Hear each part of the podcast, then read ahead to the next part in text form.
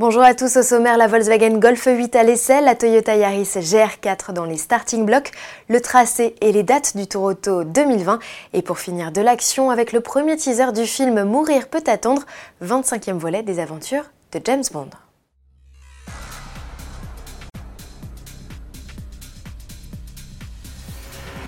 C'est le best-seller de Volkswagen et le modèle le plus vendu en Europe. La huitième génération de Golf est à l'essai sur Auto Plus. Pour nos premiers tours de roue au volant de la compacte, nous avons opté pour le ITCI 150 chevaux, un bloc déjà connu qui s'enrichit juste d'un système de micro-hybridation pour faire baisser la conso. Bon, et au volant, il en dit quoi notre essayeur Cyril Biotto Réponse en vidéo. Alors, au volant de cette Golf 8 génération, comme je vous l'ai dit au début, elle reprend la plateforme MQB de sa devancière, ce qui n'est pas un problème parce que cette Golf 7 était plutôt agréable en la matière, en matière de compromis, confort, comportement routier.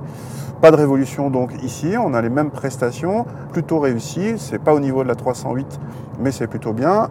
Avec un petit détail, on vous a montré tout à l'heure dans les fonctions de l'écran central le réglage avec 15 positions de la suspension pilotée et ça porte vraiment ses fruits. On a vraiment deux voitures différentes selon euh, qu'on se mette au plus confortable, au plus sportif. C'est vraiment flagrant par rapport à certaines suspensions pilotées où on sent à peine la différence. L'intégralité de cette vidéo est à retrouver dans notre rubrique Essai Patience si vous comptez acquérir une Golf 8.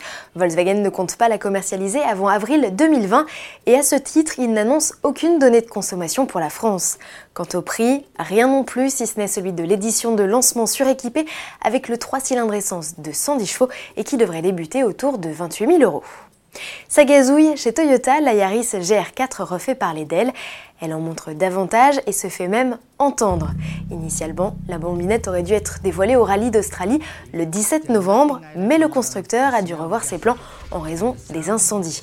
Toyota n'a pas annoncé de nouvelle date de présentation et n'officialise toujours pas l'arrivée de cette déclinaison dans sa gamme de véhicules de série, même si plusieurs rumeurs s'accordent à dire qu'elle remplacerait prochainement la Yaris GRMN. À suivre donc. À vos agendas, le Tour Auto dévoile le parcours de sa 29e édition, épreuve dont le départ sera donné le 21 avril 2020 du Grand Palais à Paris. Les quelques 250 bolides de collection engagés mettront cap vers Marseille où ils sont attendus le 25 après avoir fait une halte à Limoges, Toulouse et le Pont du Gard. Sur la route, les pilotes batailleront sur des tracés mythiques tels que l'autodrome de Linas-Montlhéry et les circuits de Manicourt, Charade ou encore les Denons. L'itinéraire détaillé avec les horaires de passage dans les communes sera communiqué le 31 mars. En 2020, sachez que plusieurs prototypes Porsche seront à l'honneur de la compétition. On se quitte avec la première bande-annonce des nouvelles aventures de James Bond. Et si on vous en parle, c'est que le teaser nous montre déjà pas mal d'Aston Martin et de Land Rover au casting, et notamment la DB5, voiture iconique de 007 ainsi que la DBS Superleggera, une nouveauté. La V8 Vantage des années 80 fait elle aussi une courte apparition.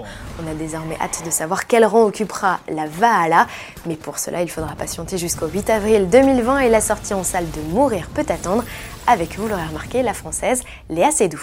À demain.